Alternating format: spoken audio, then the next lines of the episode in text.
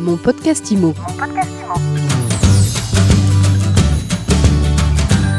Mon podcast IMO continue de s'intéresser aux conséquences du confinement sur le secteur de l'immobilier. On en parle aujourd'hui avec euh, Séverine Amad. Bonjour.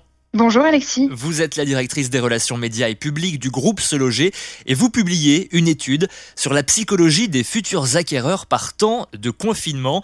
Alors le premier enseignement, en tout cas un des premiers enseignements, eh bien c'est que pour une majorité d'acquéreurs, les, les projets subissent du retard à cause du confinement. C'est ça. En fait, c'est une étude qui a été réalisée par Se Loger le 7 avril dernier et qui montre que 39% des futurs acquéreurs qui ont un projet d'achat, que ce soit dans le neuf ou dans l'ancien, déclarent subir du retard dans les démarches et 37% le reportent. Euh, autre enseignement également de, cette étude très intéressante.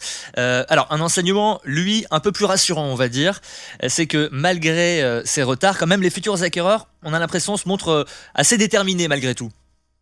Alors, vous savez, Alexis, la confiance, c'est euh, essentiel et structurant euh, pour euh, assurer une reprise qu'il faut d'ores et déjà envisager. ils sont seulement 2% à abandonner leur projet quand plus d'un tiers le reporte. Les porteurs de projets montrent alors une, une vraie détermination, hein, parce qu'elle est certaine, cette détermination, parce que le sondage a été réalisé trois semaines après l'annonce du confinement par le gouvernement. Euh, les porteurs de projets qui ont répondu à l'enquête, ils étaient près de 4500 au global, ne connaissaient pas la date de reprise, cette fameuse date du 11 mai annoncée par le président. Euh, et donc, du coup, ce qui montre euh, qu'effectivement, ils sont déterminés et confiants dans l'aboutissement de leur projet. Et ça, c'est une donnée qui est essentielle pour euh, le moral euh, dans sa globalité, que ce soit des porteurs de projets, mais aussi des professionnels du marché. Ah, vous venez de parler de la date du 11 mai cette fameuse date de déconfinement. À quelle date, pour l'instant, les, les, futurs acquéreurs ont-ils envisagé de reprendre leur projet immobilier? Alors, pour se remettre dans le contexte, on a posé cette, euh, ce sondage, on a administré ce sondage le 7 avril dernier, donc euh, trois semaines après le confinement, mais sans qu'ils sachent, hein, qu'ils connaissent la date de reprise. Mmh. 52% d'entre eux euh, déclaraient reprendre le cours de leur projet dès la fin de confinement. Aujourd'hui, on connaît cette date, donc on peut d'ores et déjà imaginer qu'ils seront plus d'un sur deux à reprendre leur projet en cours à partir du 11 mai. Donc effectivement, ce sont des, enseignements euh, assez rassurants. Un autre élément très intéressant dans cette étude, fin février, avant le confinement, 65% des futurs acquéreurs affirmaient le, leur confiance dans l'aboutissement de leur projet dans les six prochains mois. Aujourd'hui, ils sont 70%. Alors ça, c'est un chiffre qui est quand même assez étonnant. Comment vous l'expliquez? Alors oui, c'est ça. C'est plus 5 points par rapport à la vague qui a été faite avant le confinement, donc du 3 au 27 février dernier. Fou. Ils sont 7 porteurs de projets aujourd'hui à dire qu'ils sont confiants dans l'aboutissement de leur projet dans les 6 prochains mois. Euh, alors, c'est ce qui montre ce que je disais tout à l'heure, que les porteurs, effectivement, euh, les futurs acquéreurs sont plus que jamais déterminés et enthousiastes.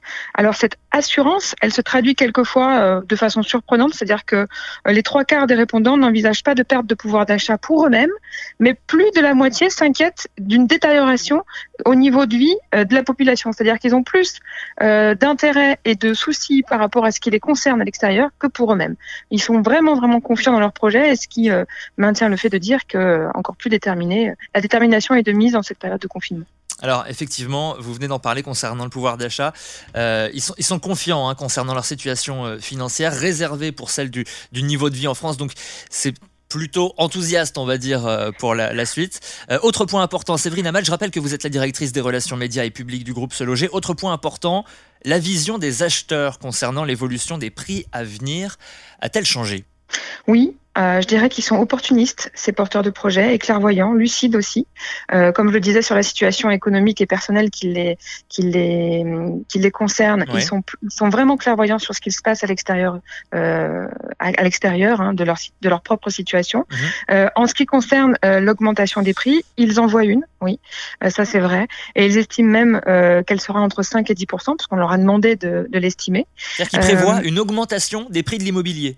Il, il prévoit une augmentation des prix de l'immobilier, tout comme il prévoit une augmentation, euh, il voit une augmentation des taux, hein, euh, elle, euh, elle est présente cette augmentation, Ouais. et il voit aussi un durcissement des conditions d'octroi de crédit. Ça, c'est ce qui leur fait peur. Mais concernant l'évolution des prix, oui, ils en voient une, et oui, ils considèrent que cette euh, crise du Covid-19 peut être pour eux une opportunité marché, une opportunité de saisir et, et d'acheter un bien immobilier qui les, qui les intéresse. Voilà.